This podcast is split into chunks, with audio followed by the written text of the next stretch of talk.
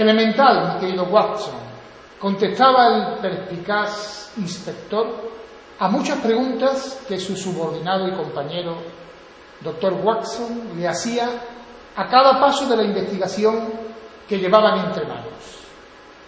Sherlock Holmes parecía conocer todos los entresijos que a Watson se le escapaban.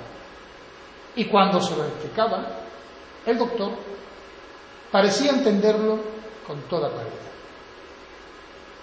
Esta serie, que me gustaban hace años, me sirven hoy de ilustración para enfatizar que en nuestro peregrinar por esta vida aparecen circunstancias, situaciones, momentos que se nos antojan difíciles de entender para muchos de nosotros. Nuestra mente no alcanza a comprender. Nos falta información. Y esto hace que no sepamos entender todas las cosas, todas las piezas del, del puzzle. Nos falta o estamos huérfanos de discernimiento y sabiduría. Pero qué bonito sería tener a nuestro lado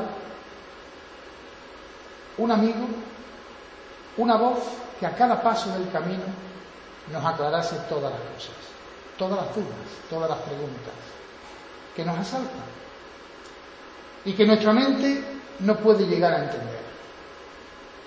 En honor a la verdad, admitámoslo, todos tenemos demasiadas preguntas y pocas respuestas que puedan satisfacer nuestra mente, nuestro intelecto y mucho mejor nuestro corazón, donde a veces, por falta de luz, lo que tenemos son punzadas que nos causan dolor. En demasiadas ocasiones estos temores nos asedian, nos asaltan, y cuánto nos gustaría escuchar esa voz que fuese como un bálsamo consolador, una almohada celestial que nos haga descansar y nos conforte. Elemental, mi querido amigo, y que esa voz eh, nos aclarase todas las cosas. Leí acerca de un hombre que había tenido que dejar su empleo para cuidar a su hijo que había tenido un accidente de tráfico. En ese mismo año, su mujer eh, cogió una enfermedad terminal y murió.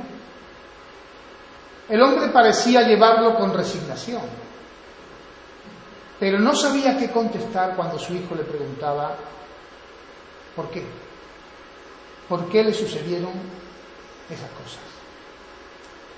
Durante el transcurso de todo aquello, tuvo un sueño alentador, donde se veía en un lugar radiante de luz, rodeado de muchas personas, y a su lado alguien muy especial que contestaba a todas sus preguntas. Cada respuesta tenía tanto sentido que entendió con claridad por qué no tenía que saber de momento todos los motivos.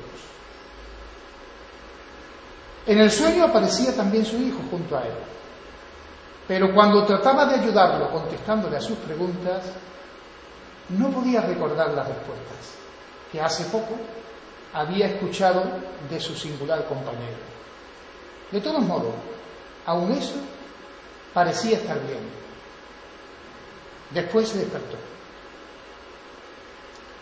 Este testimonio trae a mi memoria la historia de un hombre que también sufrió al no tener respuestas a sus preguntas.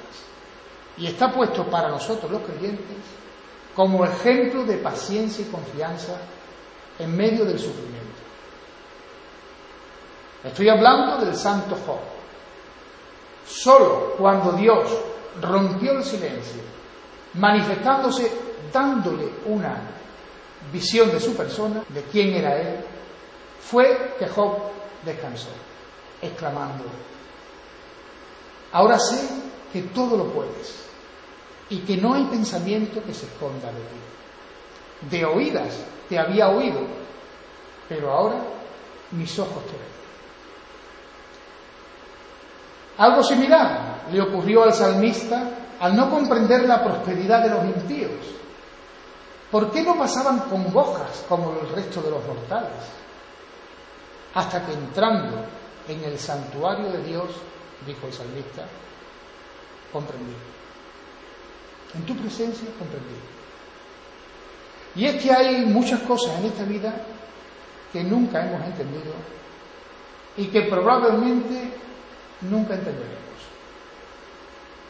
Pero no es maravilloso saber que cuando Dios se manifieste a tu vida, eso es muchísimo mejor que cualquier respuesta que puedas recibir ahora. Solo al final del camino, las cosas claras verás, dice la canción. En ese momento entenderás que más que respuesta, Dios tiene propósitos, razones, incluso extraordinarias razones para que confiemos en Él. En aquel día dijo Jesús, refiriéndose a cuando nos veamos con Él, no me preguntaréis nada. Aunque no hay que esperar tanto. ¿Acaso no te gustaría hoy tener por compañero de viaje a aquel que tiene todas las llaves de los vientos de tu vida?